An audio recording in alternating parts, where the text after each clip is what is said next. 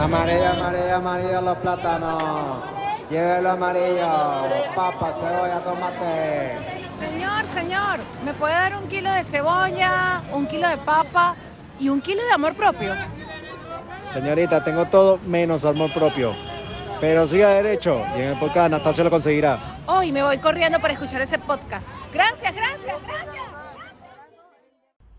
Buenas, buenas. Hemos llegado al episodio número 37 de este maravilloso podcast. Gracias. Gracias a ti que me escuchas. Porque si tú no me escucharas, pues, ¿para qué hago el podcast? Si nadie me va a escuchar. Así que gracias por estar aquí. Gracias por todos esos comentarios que siempre recibo.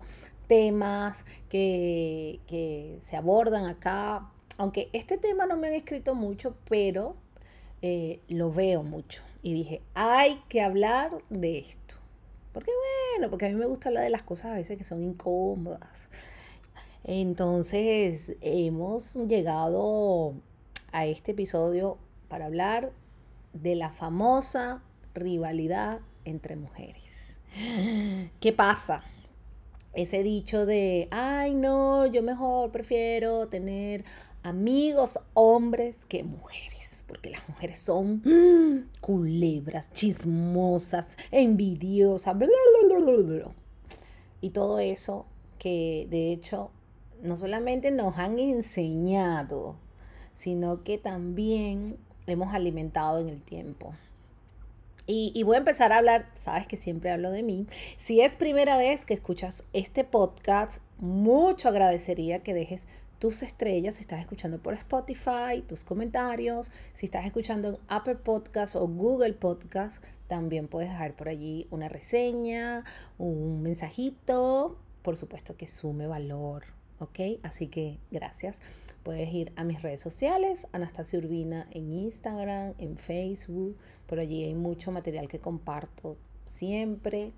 Puedes entrar a mi página web www.anastasiurbina.com y descargarte la guía fabulosa que se llama 28 días de amor propio. Terminado este bloque de publicidad, voy a hablarles de una historia que viví. Eh, bueno, no, voy a empezar a hablar de una de, niña, de niña. Voy a traerles una historia de niña, una historia ya de adulta.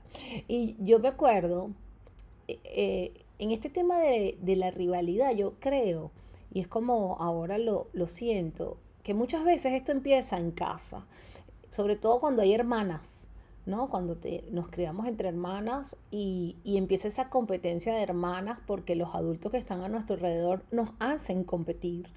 ¿No? Y empieza a decir, no, tu hermana lo hace mejor de esta forma, tú deberías hacerlo como tu hermana, es que tu hermana mira las notas que saca y mira las tuyas, es que tu hermana, tu hermana, tu hermana. Entonces, ese, ese compararnos hace que nos metamos en una competencia ya desde niñas con esas hermanas, ¿no? Yo, por ejemplo, tengo, yo tengo dos hermanas, una hermana mayor, que mi hermana mayor y yo somos, nos llevamos solo un año, de hecho, nos criamos como casi siempre las personas creían que éramos eh, eh, gemelas, ¿no? Porque aparte nos parecemos mucho. Pero yo recuerdo que aunque no había, yo no recuerdo haber tenido rivalidad de competencia con mi hermana, ni recuerdo tampoco a mis tías o a, mi mamá, a mi abuela, comparándonos, ¿no? Siempre, recuerdo las palabras de mi abuela de siempre, ustedes son hermanas, eh, compartan todo, ¿no? Pero sí recuerdo que habían como que vecinas alrededor que tenían niñas y con la misma edad de nosotras. Y yo tenía una vecinita que nosotras de hecho, mi hermana y yo le decíamos Kiko. y ya van a entender por qué le decíamos Kiko. Espero que no escuche este podcast porque va a saber que es con ella. Y capaz me dice, mira, ahora yo también tengo un podcast. porque esta vecinita era impresionante como siempre quería compararse y competir con nosotras. Y mi hermana y yo, que éramos, éramos muy cómplices, la verdad. De hecho, nos decían Chipidey.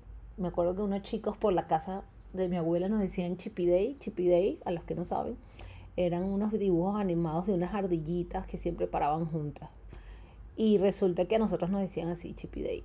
Y mi hermana y yo le decíamos a esta vecina, eh, eh, Kiko, porque yo no sé si ustedes han visto el chavo, pero hay siempre en las escenas del chavo donde el chavo estaba así como que con su pelotica, venía Kiko con una super pelota. El chavo salía con su, con su patineta y venía Kiko con una super patineta. El chavo se estaba comiendo una, una chupeta, un chupetín chiquito así, todo lindo, y venía Kiko con una super eh, chupeta. Y así todo, ¿no? Y así era esta vecinita. Yo me acuerdo que esta vecinita, nosotras bastaba que saliéramos por la calle a jugar con algo para que ella lo trajera mejor, ¿no? Y mi hermana me decía, oye, vamos a jugar con ella para que ella traiga las muñecas tales y nosotros llevamos lo que tenemos, ¿no? Y siempre teníamos esa complicidad mi hermana y yo. Pero recuerdo que hubo una Navidad, la típica de los estrenos, la ropa, tú sabes esta vecina llegó y ella siempre nos decía en Navidad que su ropa se la traían de, de, afuera, de Estados Unidos, de Orlando, no sé qué, siempre nos decía. Y salimos a, a, jugar, éramos niñas al final todas. Salimos a jugar esa Navidad, no me acuerdo bien si era Año Nuevo o Navidad, pero salimos a jugar con la ropa nueva y ella nos dice que su vestido a nosotros también siempre nos ponían vestido, que su vestido se lo trajo su tía de afuera, de tal, de otro país y tal, qué sé yo. Y me acuerdo que yo le dije, ah, sí, lo de nosotras también. Nosotras, nosotras también nos trajeron los vestidos de afuera. Y ella nos preguntó que de dónde. Y yo le dije que nos los trajo mi mamá de afuera, de Ciudad Bolívar. y me da mucha risa a las personas que no son de Venezuela, que están escuchando este podcast, en Venezuela hay una provincia, un estado que se llama Ciudad Bolívar. Entonces, para nosotras esa era también de afuera, porque pues no nos los compraron en Caracas, que era donde nosotras vivíamos. Y a mí me causaba mucha risa ya después de grande, porque yo decía lo que es la inocencia, ¿no? Entonces nosotros le decíamos, sí, nosotras también es de afuera, el de nosotras es de Ciudad Bolívar, o sea. Y ella también se quedó así como que, ah, bueno, sí, también es de afuera. Y, en esa inocencia, eso, eso que pasó como algo inocente, es eso, es competir, es la rivalidad entre las mujeres, es de alguna forma olvidar la sororidad, que de hecho está tan de moda entre mujeres. No hay que irse a una organización recontrafeminista para tener sororidad, para abrazarnos, para sentirnos. Y ahora voy a llevar este mismo escenario a la adultez. Y es que resulta que en la adultez seguimos alimentando lo mismo, pero obviamente ya no somos unas niñas. No lo vamos a alimentar de la misma manera. Entonces, cuando llegamos a la adultez, comenzamos a, a relacionarnos. Y aquí lo importante de las personas con las que nos relacionamos. Porque si bien es cierto, yo no competía ni tenía rivalidad en casa con mi hermana, pero no es la historia de otras hermanas. Ojo, conozco muchas historias familiares donde desde pequeñas a las niñas las pusieron a competir con las hermanas y, hoy en día siguen compitiendo de adultas y su primer rival es su hermana. ¿Ok? Entonces, si esas son nuestras primeras relaciones de iguales, pues obviamente cuando yo me voy a relacionar con otras personas, con otras amistades, con otras mujeres amigas, me voy a relacionar de la misma manera. Y yo lo viví mucho tiempo. Eh, evidentemente crecí, pero pues llegué al colegio, a, la, secundaria y seguía la, alimentándose la misma rivalidad. Eh, en el colegio también tuve un escenario que fue con este tema de la reina del, salón y todo esto. Y yo me acuerdo que siempre en los carnavales y en, algunos momentos del año escolar, escogían a la reina del salón, a la madrina del salón, no sé cuánto. Y yo nunca era, ¿no? Yo siempre, yo como que, como que, yo quería que me eligieran, pero no me eligían. Bueno, no, no era tan bonita. El punto es que yo no era tan bonita, pero mi comunicación sí que lo era. Hubo una votación en el salón que me estoy acordando y te lo juro que estoy observándome y fue demasiado bueno. Yo estaba, no sé, como quinto grado de, de básica, ¿no? De primaria y estaban haciendo como que en el, en el pizarrón estaban eligiendo a las niñas, ¿no? Para que fueran la, madrina del deporte, de hecho. La madrina del deporte. Y ya yo había escuchado que la madrina de deporte, y aquí mira, viene mi astucia, yo había escuchado que la madrina de deporte tenía que ir a los juegos, tenía que ir al, al, parque donde eran los juegos, tenía que estar en todas las ceremonias. O sea, eso para mí se traducía en no vas a venir al colegio. Y yo dije, ¿qué? Yo quiero ser la madrina de deporte. Y yo quiero ser la madrina de deporte. Y entonces cuando pusieron los nombres en el, en el pizarrón, yo me acuerdo que pusieron como decir a las niñas más lindas, ¿no? La verdad que ni siquiera me acuerdo de las niñas, pero pusieron a las niñas más lindas. Y a mí no me pusieron. Y yo agarré mi mejor tiza, porque eran, eran pizarrones de tiza. Agarré mi mejor tiza y anoté mi nombre en el pizarrón. Y yo dije, no, yo también quiero y anoté mi nombre. Y les dije a todos los que estaban en el salón, todos tenemos la, la, ¿cómo fue? Como que todos teníamos opción a ser madrinas de deporte. Y que yo también tenía opción de ser madrina de deporte. Algo así, en palabras más, palabras menos, no me acuerdo exacto lo que les dije, pero les dije algo así. Y yo tenía dos amiguitas en ese entonces y las dos amiguitas votaron por mí. Y cuando tuve los primeros votos, como que los otros niños como que se dieron cuenta como que, ay, como que ya votaron dos por ella y otros niños votaron por mí. Y yo le decía, ven, ven, yo soy la que puedo ser la mejor madrina. Y me vendí como la mejor, me acuerdo. Y gané. Me escogieron a mí como la madrina. Ni, es más, ni la profesora se lo podía creer. Ah, porque toda esta votación se hizo con una niña como que más grande de otro salón que era el que, la que estaba haciendo las votaciones, no fue con la maestra. Después la maestra llega al salón y le dicen, no, que eh, Urbina es la, la, madrina. Y ella, la maestra no se lo creía. Yo no sé si yo era linda, para los ojos míos y de mi madre yo era linda. El tema es que la maestra no se lo creía así como que, ay, sí, bueno, sí, va, sí, la madrina. Luego, bueno, fui la madrina, uf, me encantó porque no fui a clase un montón de días y eso para mí era maravilloso. A mí no me gustaba estar en, el salón. Pero eh, en ese momento yo me acuerdo que yo me sentía, no en el momento que, gané, en el momento que gané me sentía feliz, pero antes de eso yo me sentía mal, porque yo decía, ah, bueno, entonces tengo que vestirme de tal manera, tengo que hablar de tal manera, tengo que tener el cabello de tal manera. Recuerdo que las niñitas que ah, siempre ponían o que siempre ganaban eran las que, las que eran rubias yo tenía el cabello más negro y, muero de lo negro que era. Mi cabello era como tipo castaño. Bueno, todavía sigue siendo castaño oscuro. El punto es que siempre escogían las mismas. Entonces, bueno, yo me armé de valor y hablé. Y gané. y la pasé muy bien, la verdad. Pero fíjense cómo desde pequeñas nos alimentan la rivalidad y nos alimentan la competencia entre mujeres. Y, estamos siempre como buscando esa atención. Después llegamos a la adolescencia y a, la, esa primera adultez, donde vemos cosas como, yo recuerdo amigas llegando a fiestas o, o, grupos llegando a fiestas donde mis amigas me decían, oye, ¿cómo me veo? Me veo mejor que fulana. Y yo les decía así como que, ¿de verdad? sí, te ves bien. Y el sí te ves bien, a veces era que ni siquiera se lo creían y tenían que preguntárselo a dos y a tres personas más. Eh, y, esa, esa constante eh, competencia, al final lo que estábamos buscando es la atención. La atención por lo general del masculino, de los hombres, ¿no?